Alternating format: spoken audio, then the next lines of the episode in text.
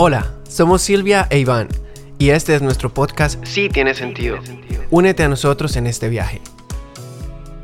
Bienvenidos, prometemos inspirarlos, seducirlos e invitarlos a la reflexión. Gracias por su apoyo.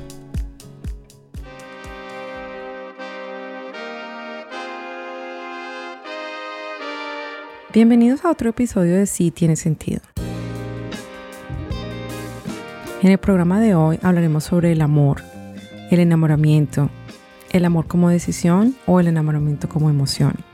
Hay muchos amores a tus padres, a tus hijos, al otro, a tus ideales, pero hoy nos vamos a, a concentrar en el amor romántico. Hola a todos y bueno, hoy también nos vamos a preguntar si realmente tiene sentido enamorarse.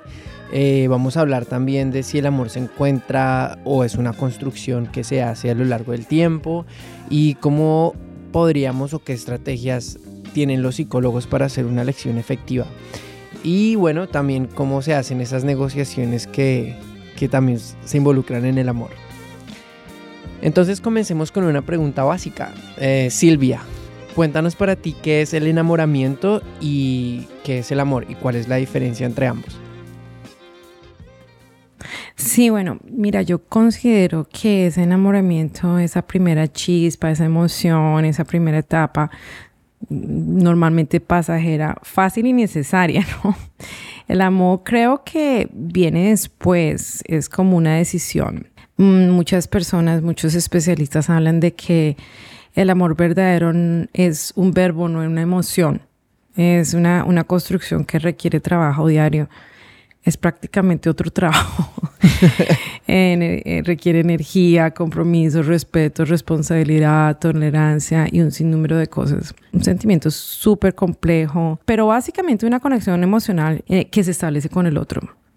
Eh, ¿Y cuál es la tuya? ¿Cuál es tu definición? Es una, es una cuestión que, se ha, que ha atravesado la historia de la humanidad. Siempre hay generaciones y civilizaciones enteras han tratado de entenderlo pero digamos que desde un punto de vista científico a nivel biológico es una construcción cerebral que sucede a través de impulsos eléctricos.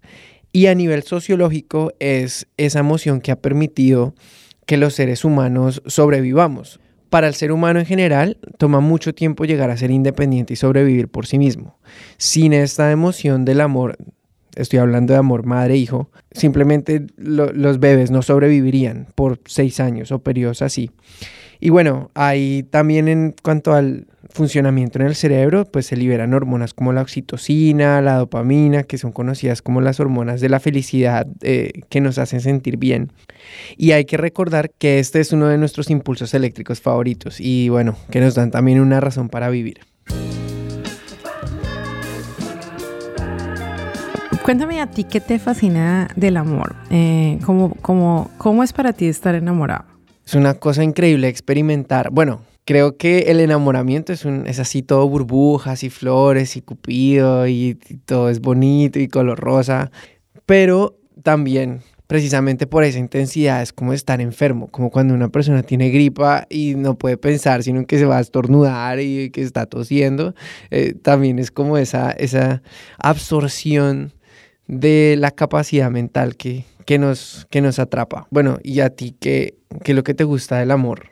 Muchas cosas. A mí me gusta esa paz, esa sensación de hogar, esa tranquilidad que la otra persona te puede dar, esa, esa seguridad como tal de sentirse como querido por el otro, ese privilegio y tú queriendo tanto a esa otra persona, como deseándole tanto bien y que como que esa persona ha aceptado ser testigo de tu vida. A mí eso me parece bellísimo.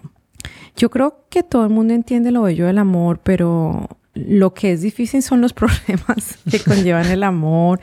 Em, ¿Qué odias del amor? ¿O cómo tú sabes cuando el amor no está andando para ti? ¿Cómo te sientes? Son preguntas complejas porque partamos del principio que el enamoramiento es una emoción inicial y bueno, que trae problemas cuando se empieza a acabar y uno empieza como a poder observar la otra persona ya en una perspectiva un poquito más objetiva, ¿no? Entonces, al principio, no, es que mira, ya come con la boca abierta, ya chasquea tan bonito como chasquea y ya después uno le empieza a fastidiar eso. Entonces ahí es cuando, cuando empiezan a salir como ese tipo de, no problemas, pero se hacen visibles ciertos defectos, diría yo ¿Cómo se tramitan eh, las soluciones? Lo primero es identificar ese tipo de cosas que a uno no le gustan y después uno empieza como a, a ver si puede lidiar con eso, no, si se hace parte de lo que uno quiere o, no quiere para su vida en una pareja, precisamente cuando esa etapa del enamoramiento empieza a finalizarse y ya empieza una construcción de, lo que es el amor. Hmm, aquí entra la importancia de la escogencia consciente de tu pareja, ¿no? Cuando pasa ese enamoramiento y, y tú tienes que analizar si vas a aceptar entrar en una relación con el gol de construir un amor real ¿sí? más, que, una necesidad. Tiene que ser como, mm, ni siquiera un complemento, tampoco un complemento, pero sí es, si esa oferta de amor es válida para ti. Pienso que se ha malentendido en la cultura latina patriarcal, un poquito machista, si me permites el término, que ha sido conectada con el control. O sea, yo te amo, por lo tanto te controlo y creo que no se está enfocando en más bien el autocontrol. Eh, un buen análisis del control del otro versus el autocontrol. Es una, bien, una gran diferencia. Pues, digamos, eso es lo que no, lo que no me gusta. Eso es lo que no me gusta, como esa necesidad de, controlar al otro, decirle qué hacer, de, sobre todo cuando esa etapa del enamoramiento empieza a difuminarse un poquito, ahí aparece esa necesidad de control. Y bueno, ¿y, tú qué opinas de esto? Yo puedo asociar esa, ese control como esa poca madurez emocional y va como por épocas. Eh, yo recuerdo en mi adolescencia, en mi juventud, juventud temprana, uno tenía muchos miedos, muchas inseguridades casi todas las relaciones se, se, se tornaban problemáticas y en ese momento uno perdía la paz e inclusive perdía su individualidad. Ya digamos en mis 30 años cuando me casé durante mi matrimonio, vamos a decir que sí tuve un periodo largo de paz, pues que yo pensaba que era paz, de pronto para mi ex esposo se era más monotonía.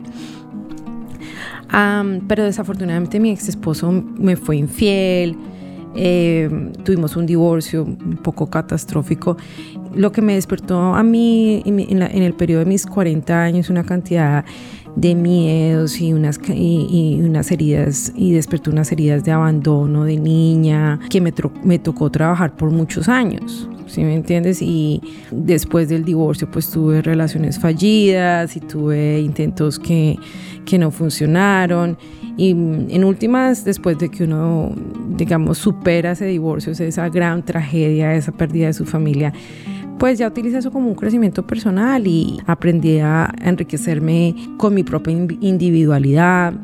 Pero bueno, es constante, ¿no? Inclusive en mi relación actual es un trabajo diario, semanal, en el que constantemente tú tienes que tramitar cualquier problema no es sencillo tramitar las diferentes perspectivas y mucho estudio, mucho análisis y es muy intencional, muy intencional.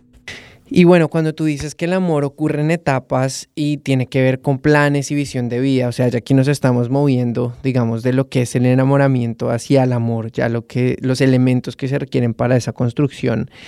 Yo me he dado cuenta que el primer amor es, es cuando uno está adolescente, ¿no? Eh, y ahí, bueno, tú tienes limitantes del dinero, la libertad, porque pues tus papás te dicen a qué hora llegas, a qué hora sales, hay mucho control de parte de los papás, hay unos cambios biológicos fuertísimos a nivel cerebral, entonces todas las experiencias son increíblemente intensas. Es muy difícil controlar las emociones con madurez. Y yo recuerdo que cuando me enamoré de mi primera novia, yo estaba como en, el, en la adolescencia, pues en el colegio, y yo no tenía ningún proyecto de vida, yo, estaba muy joven. Mi experiencia es que ahora que tengo niños, que los veo, los vi crecer en su jardín infantil, en su colegio, tú ves que ellos experimentan gustos, amores, em, inocentes, lo que sea, eh, ahora que son adolescentes y jóvenes, ves gente madura enamorándose. y también hay historias, o bueno, tú ves en la televisión o, o, tus familiares te cuentan que inclusive los adultos mayores o están en relaciones que los hacen muy plenamente felices o inclusive se casan siendo mayores. Entonces, lo que significa que los seres humanos tienen una actitud y una capacidad de enamorarse casi que eternamente. Yo considero súper importante que, las personas jóvenes eh, se, arriesguen, se arriesguen a entrar a una relación amorosa, ya que estas cuestiones del amor, estas cuestiones son cuestiones de vida y la experiencia es muy importante. Entonces yo, por ejemplo, con mis hijos que son tan jóvenes, bueno, yo no los, ¿me entiendes? Yo realmente trato de no interferir. Mis hijos son de 18, 20 años y me alegra, me alegra porque, porque que tomen esos riesgos. Em, hay muchísima literatura acerca del amor y las relaciones, pero igual nada va a reemplazar esa experiencia real de vida, ¿me entiendes? Esos intercambios. Mm, las personas realmente tienen que exponerse a intentarlo. Claro. Y, bueno, hay muchas instancias en que te van a rechazar y, tienes que aprender a vivir y, y, a tramitar esos fracasos. Tú te darás cuenta que tus herramientas de comunicación cuando son pobres, pero la idea es que trabajes en eso. Entonces, cada intento, cada cita, cada relación, más o menos que va a ser un test de la relación hasta que, hasta que, bueno, lo vas a lograr o bueno, puede que no, mueras en el intento.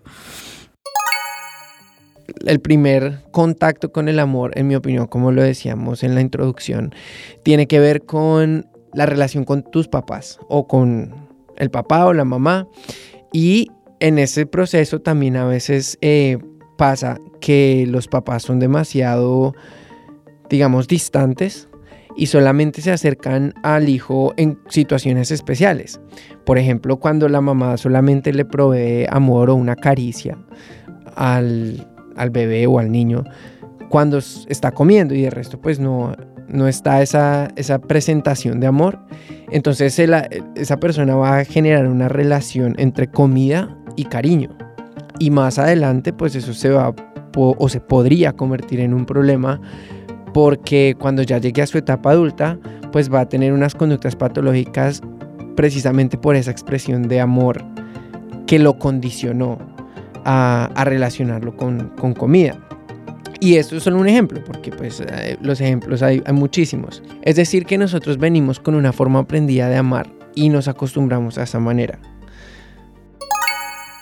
La conexión del amor entre madre e hijo, que es ese amor inicial, ese primer amor que, todos los seres humanos, bueno, no todos, la, mayoría, experimentamos, es súper básico para nuestras siguientes relaciones. ¿Por qué? Porque los padres básicamente son los primeros proveedores de todas sus necesidades básicas, comida, protección y entre ellas el amor. Cuando eres adulto, tú empiezas obviamente a aprender a, cubrir tus necesidades básicas. Pero muchas personas no se desligan de la dependencia del amor con sus padres. Y los padres tampoco se desligan de los hijos, es una codependencia. Entonces, hay adultos que siguen esperando esa fuente de amor de su progenitor o de su madre y los consideran como una fuente inagotable de amor externo y no aprenden a ser eh, autosuficientes con el amor. Y no, no, o sea, no empiezan a, decir, bueno, así como me, emancipé, me liberé, me independicé de todas las otras necesidades básicas, independizarte del amor externo y, generarlo internamente es muy importante. Tienes que aprender a ser autosuficiente. Eh, una de las reglas para tú poder entrar a una relación adulta es ser adulto. Y si tú todavía eh, estás dependiendo emocionalmente del amor de tus padres, hay una limitante allí. Lo que te hace hacer es que si tú no haces ese corte con tus padres, aprendes a amarte a ti mismo, vas a entrar a buscar a una pareja por necesidad. ¿Me entiendes? No, eh, no por puro placer o por ser un ser complementario. Tienes que llegar a un punto de querer una relación cuando no es indispensable para ti cuando estás seguro, cuando estás tranquilo, cuando, cuando tú estás súper contento contigo mismo. Entonces, esos estándares son mucho más altos, lo que significa que tienes muchísimas, mucho mejores posibilidades de ser exitoso en la escogencia de tu pareja. Sí, yo creo que el amor propio es absolutamente esencial. Lo que pasa es que muchas veces eso requiere un montón de elementos que no necesariamente vienen de casa, ¿no? A, veces uno tiene que hacer ese esfuerzo extra para aprender cómo eh, autorreconocerse, cómo mejorar su autoimagen, porque el amor propio en mi opinión, no es esencial solamente para las relaciones románticas sanas, sino para el desarrollo personal en general. Esto se conoce como inteligencia emocional. Tiene que ser aprendida. Muchas veces no viene, digamos, ya con, el paquete que uno nace. Los padres también tienen que ayudar a, esa, esa, separación, porque hay muchos padres que continúen esa codependencia emocional con sus hijos, actuando muchas veces como esposos o, o padres tratando a sus hijas adultas como niñas. Eh, es complicado, es complicado. En mi opinión, muchas veces este papá que trata a la niña que ya es adulta como quinceañera, pues genera un efecto en esta persona que hace que no busque una pareja, sino tal vez un señor que la trate como la trata el papá. Entonces ahí, ahí la dinámica se empieza como a, como a complicar un poquito y alguien tiene que entrar a romper esa, ese círculo para que se puedan emancipar estas personas y tengan su propia definición de amor, pero que sea un amor sano y saludable para todos los que participen ahí. En Colombia es muy dado culturalmente a perpetuar esos lazos de familia que para ellos son positivos, pero que a veces limitan la libertad del desarrollo personal y no tiene fronteras al punto que los padres intervienen en los problemas matrimoniales de sus hijos o esa eterna intromisión. Las nuevas parejas tienen que, em, tienen que aceptar opiniones eh, de los padres, de los tíos, de los hermanos, de los sobrinos. Y, y, está, digamos, en las dos personas que entran en esta relación, en poner fronteras y entender que los padres ni las familias son psicólogos o son eh, voces cualificadas para intervenir en, los problemas de una relación.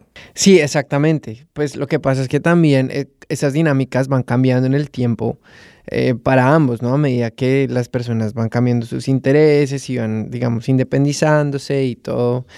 Pero bueno, Silvia, yo quiero que nos cuentes cuál es tu fórmula para encontrar el amor.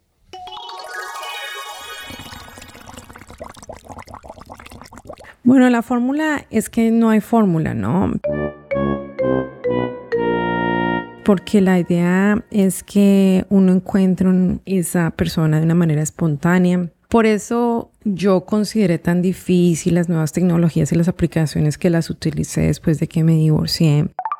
Em, me parecía como, como un, un evento muy transaccional, ¿sí? Y bueno, no me funcionó. Eh, creo que le roba un poco de espontaneidad y de magia al encuentro de tu pareja. Pero mira que mi hijo me dijo el año pasado que a él le parecía que en su experiencia, que no es mucha porque tiene 18 años, me dijo, mamá, yo pienso que el amor no se busca, el amor te va a llegar o el amor llega, le llega a las personas.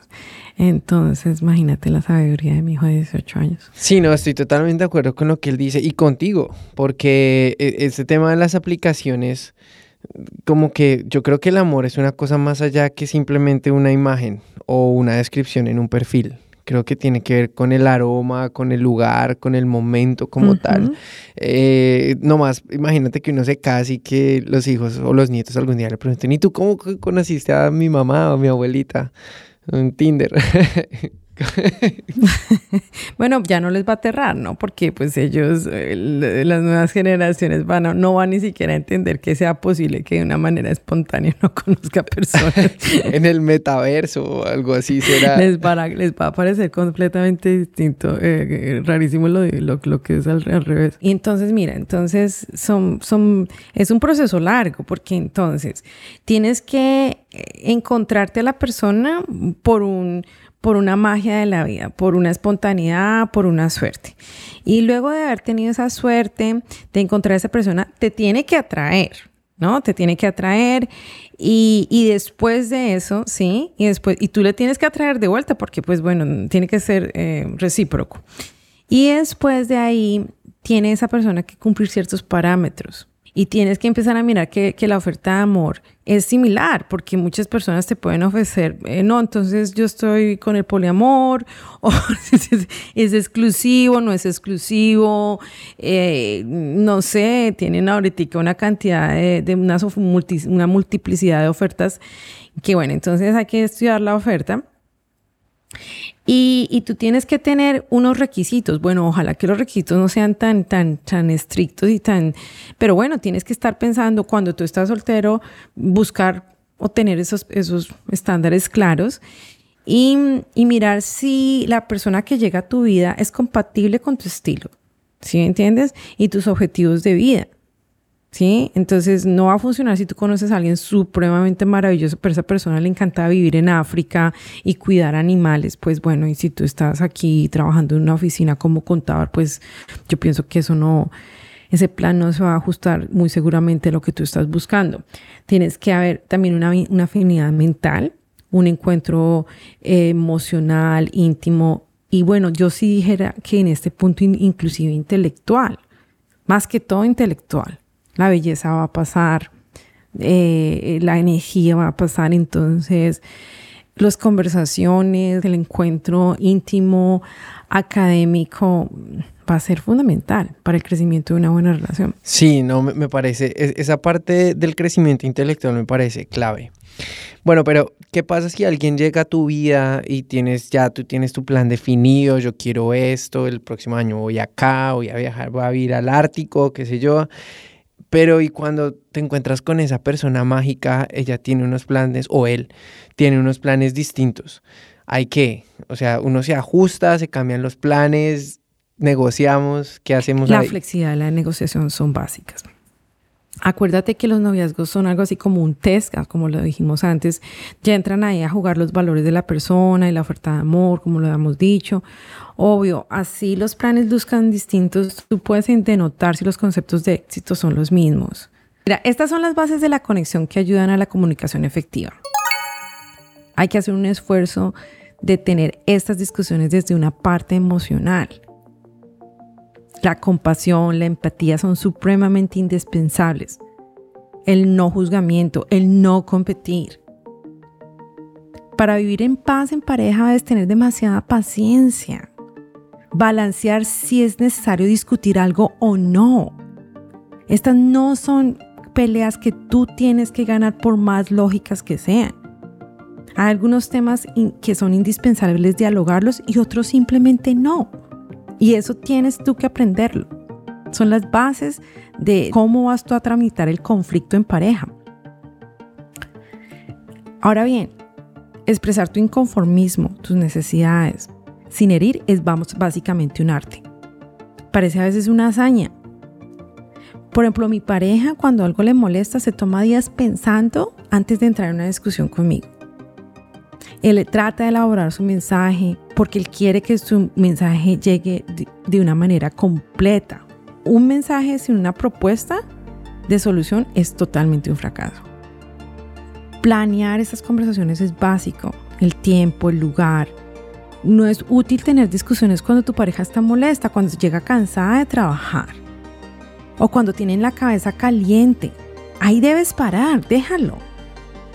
Déjalo no tiene sentido. Tú amas a tu pareja. Eso es lo que a mí me ha funcionado un poco, aunque todavía no, no, lo tengo completamente coronado.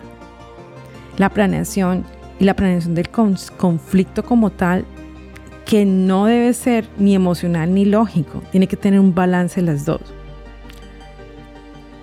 Y, siempre tener en tu mente una solución o un perdón. ¿Qué pasa si uno llega a la conclusión de que no vale la pena discutirlo, eh, pero eso puede ir, creciendo? Por ejemplo, no, es que tú, tú nunca lavas la losa. ¿no? Una pelea típica de parejas, que tú nunca lavas la losa.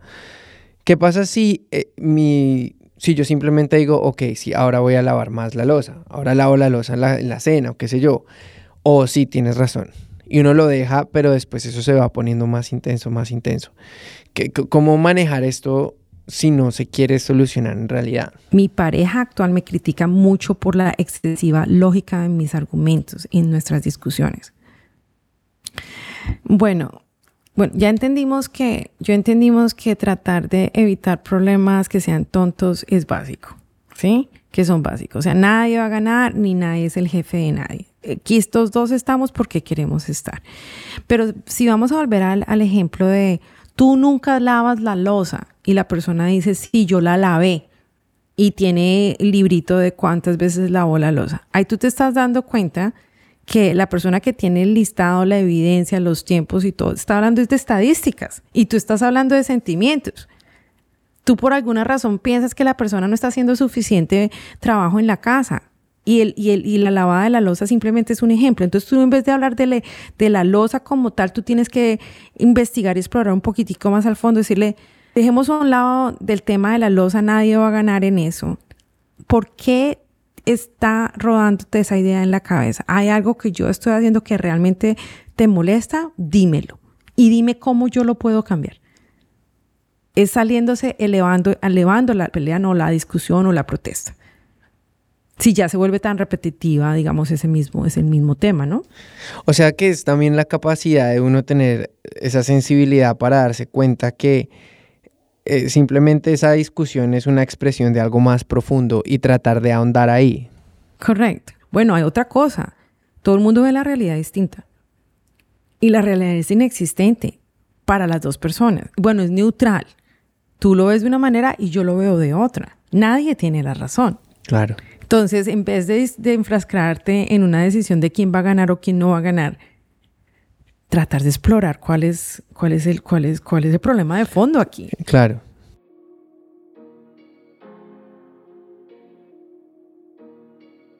Bueno, Silvia, entonces vamos a entrar aquí un tema muy agradable.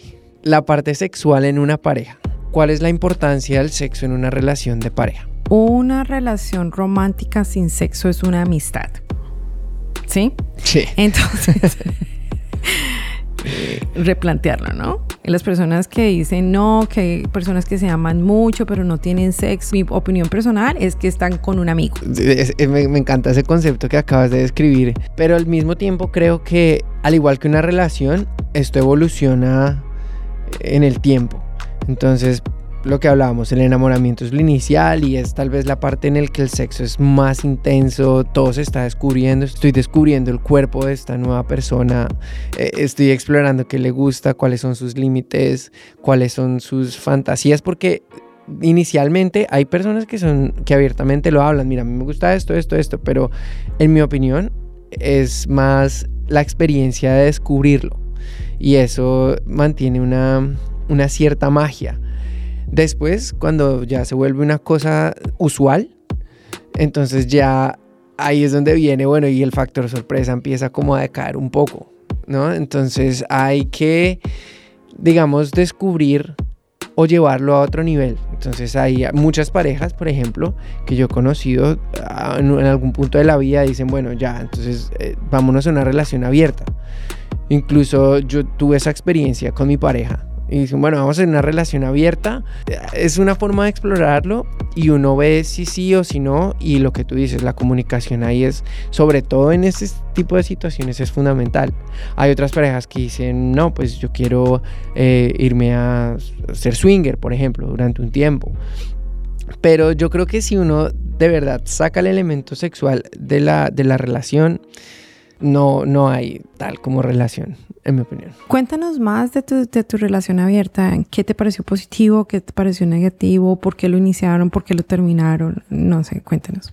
Esto ya se mete un poquito con mi, con mi moralidad, mi forma de pensar, y es que eh, el tema de la propiedad privada siempre me ha parecido un poquito incómodo. Entonces a mí eso de que es que tú eres mío y que tú eres mía. Y entonces eso, no, no, no, nunca he estado de acuerdo con eso. Entonces dije, bueno, ese es el concepto. ¿Cómo se lleva eso a la práctica? Pues, pues no eres mío ni yo soy tuyo y, intentemos con otras personas a ver qué pasa. Lo primero es hablarlo. Mira, tengo esto en, la en mente. ¿Qué opinas? ¿Lo hablamos? ¿Cómo, ¿te parece? Bueno, sí, intentémoslo. Bueno, ¿y cómo, cuál es la mecánica? Mm, ni idea, esto es nuevo para nosotros. Entonces, bueno, leamos un poquito de esto, qué dicen los sexólogos, qué dice cómo funciona, cuáles son los riesgos, ¿no? Ah, porque hay una diferencia fundamental entre una relación abierta y una relación poliamorosa. Generalmente, las relaciones poliamorosas, o en su mayoría, eh, tienen muchos problemas de celos, tienen problemas de tiempo, porque entonces yo estoy con mi novia 1 y mañana mi novia 2, pero mi novia 3 me tenía una sorpresa y entonces la novia 1 y el tiempo de ella y bueno, eso tiene otros, de otra mecánica. Pero la relación abierta es básicamente sexual. Entonces hoy me conocí con alguien, es simple y puro sexo, pasional y ahí es donde empiezan los acuerdos. Bueno, ¿vas a tener compañeros regulares o es una cosa de una noche y ya? Porque si es un compañero regular, entonces ya nos estamos moviendo hacia el espectro del poliamor, ¿cierto? Ya entiendo. Pero también me di cuenta que eso de, andar uno conquistando el mundo literalmente eh, es un desgaste muy bravo. Porque ¿Y a qué horas trabajas? exactamente, es que eso no es fácil. Entonces uno, hola, y entonces Tinder, y entonces las aplica, porque las aplicaciones para eso sí son ideales. Entonces, hola, ¿y cómo estás? Y, y, la, la hola, ¿y qué tal? Y hola, ¿y qué tal? Y hola, ¿y qué tal? Y uno ya copia y pega, copia y pega, porque es que es lo mismo. Claro, es bien transaccional. Es literalmente. Literalmente. Entonces, entonces así empieza y entonces de pronto uno empieza a conectar y entonces hay personas que dicen, ah, ok, chévere que estás en una relación abierta, no sé qué. Pero después de un tiempo, como te digo, eso se volvió tan rutinario que perdió el, el como la magia. Todo tiende a caer en rutina. Sí. Inclusive la relación abierta. Increíble tu experiencia. Exactamente. Y entonces dijimos, bueno, ya, dejémoslo ahí y, y, hasta aquí, pero siempre es muy importante para alguien que nos esté oyendo y lo esté pensando, eh, tener unos límites muy bien definidos. Perfecto. Y una de las cosas que nos ayudó fue, no preguntes lo que no quieres saber. Y ya. Esa fue como mi experiencia con, con ese no, pues una super experiencia y, y, muchas gracias por compartirla a mí y a todos nuestros oyentes. Las experiencias son más valiosas que, pues, que muchas palabras y muchas cosas. Pero experimentar el amor es más, más sensacional que experimentar el mero placer. Creo que esa es una enseñanza, sí. Ya, chuleado, chuleado para ti.